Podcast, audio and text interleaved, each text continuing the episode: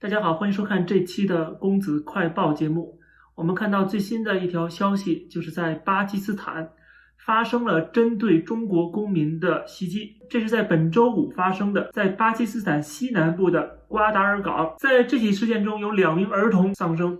有三个人受伤，有一名中国公民受到了轻伤。当地的激进组织俾路支解放军声称对此事件负责。解放军的这种行为赤裸裸的，它就是一个恐怖袭击，因为他用的是儿童，把儿童身上绑上炸弹，冲到这个中国的工程队的这个面前。而就在上个月，刚刚就发生了一起更严重的事件，有一辆公共汽车遭到了袭击，造成十三人死亡，其中包括九名中国的工人。一开始以为是一个意外，后来说了是不是意外啊？这就是针对中国人的一场袭击。之前中国的官方的媒体啊，还有什么所谓的一些小粉红，他们在这个宣传一种中国神话。什么神话呢？就是你是中国人的身份，你有五星红旗，那你能保命。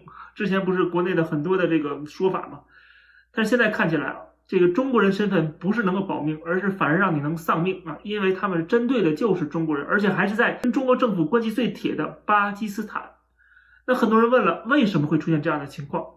呃，我看到国内的网上很多的说法，真特别可笑。我们都知道，中国现在是充斥着反智主义的，国内的互联网上有各种各样的无知的言论去带风向，然后给人们洗脑、混淆视听。比如说，有个叫做什么“战略国际观察”的公众账号。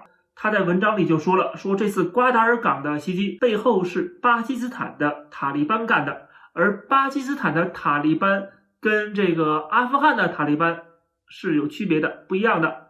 阿富汗的塔利班不算恐怖分子，但是巴基斯坦的塔利班算是恐怖分子。而巴基斯坦的塔利班背后是谁呢？是美国。所以说这场袭击背后的黑手是美国。这种说法啊，我看到真的是很可笑。然后看到豆瓣网还有人评价说，这九名中国籍的工程师在巴基斯坦遇难的这个事情，直接动手的是印度，背后呢还是美国。他说印度嫌疑最大，美国在背后给支持是有很大可能性的。但是他没有回答标题的问题，就是为什么没人讨论九名中国籍的工程师在巴基斯坦遇难的消息，或者说这个消息其实死了九个中国人啊，突然一下子在最铁的巴基斯坦，居然连中国的微博热搜都没上。并不是大家不关心这个事情，是很多人不知道这个事情是被压下来的。宣传部门不愿意把这个东西宣传出来，因为不好看，因为它是负面的，证明了中国并不是到处都是好朋友啊，更打破了他所谓中国人的身份啊，现在特别骄傲自豪，到国外去呃能够受到欢迎，能够保证安全啊这种神话，他就打破了嘛。所以说这个事情不能让他上热搜。如果这背后真的是印度干的，美国干的。他不把这个拿出来讲一讲吗？对吧？中国政府不想煽动一下民族主义吗？然后煽动一下仇恨日本、仇恨美国、仇恨印度，对吧？仇恨欧洲等等等等，他肯定要拿出来讲的。他为什么不拿出讲呢？所以最新的这起事件跟塔利班没有什么关系。实际上，我们都看到了，这是俾路支解放军干的事儿。而俾路支解放军是一股什么力量呢？俾路支人或者说俾路支斯坦这个地方。其实是一个横跨三个国家的，我们可以看地图可以看得出来，这个粉色的地方啊，俾路支斯坦有一部分在伊朗，有一部分在阿富汗，还有一部分在巴基斯坦。俾路支人是分布在这三个国家的，这就为什么在巴基斯坦会有一股势力叫做俾路支解放军啊，他们在主张俾路支人要独立，我们本来就不是巴基斯坦的一部分。那么巴基斯坦就说了啊，你这个自古以来就是我的一部分。但实际上呢，最早呢，俾路支是有自己的国家的。后来英国来了嘛，把所有地方都殖民了嘛。然后在这个印度跟巴基斯坦分治的时候，当时的俾路支人就说：“我们还是要恢复我们的独立的国家。”但是巴基斯坦不允许，所以说巴基斯坦就强行的用武力啊，统一了这个俾路支。这有点像当年的解放军进西藏一样。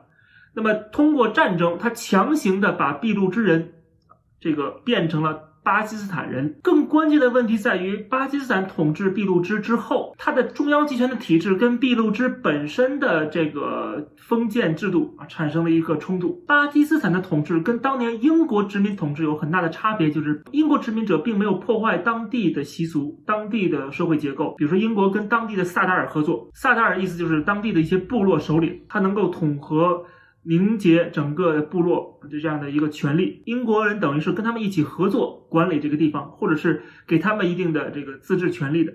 但是并入到巴基斯坦之后，那么情况就有很大的不同了。当地人就感觉到巴基斯坦对他们的这种同化，对他们的侵入，包括是对他们的歧视，把他们变成了巴基斯坦的一个很弱小的一个少数民族，等于是巴基斯坦的中央政府破坏了当地的一个传统的习俗也好，或者是它的整个的经济结构、社会结构，还有它的这个权力体系。那么这样的话，他们当然是要反抗了。那么反抗的势力，其中有一部分，他就是比较激进的，通过武力啊，枪杆子里出政权，我们要打出来我们这个国家啊。所以说，这就是这个俾路支解放军的作用。而俾路支解放军，大家都听到这个名字，为什么要解放军呢？这跟中华人民共和国的解放军有什么差别吗？实际上都是解放军。为什么？因为都是苏联人扶持起来的。共产党要建立的是一个大中华，对吧？中华人民共和国。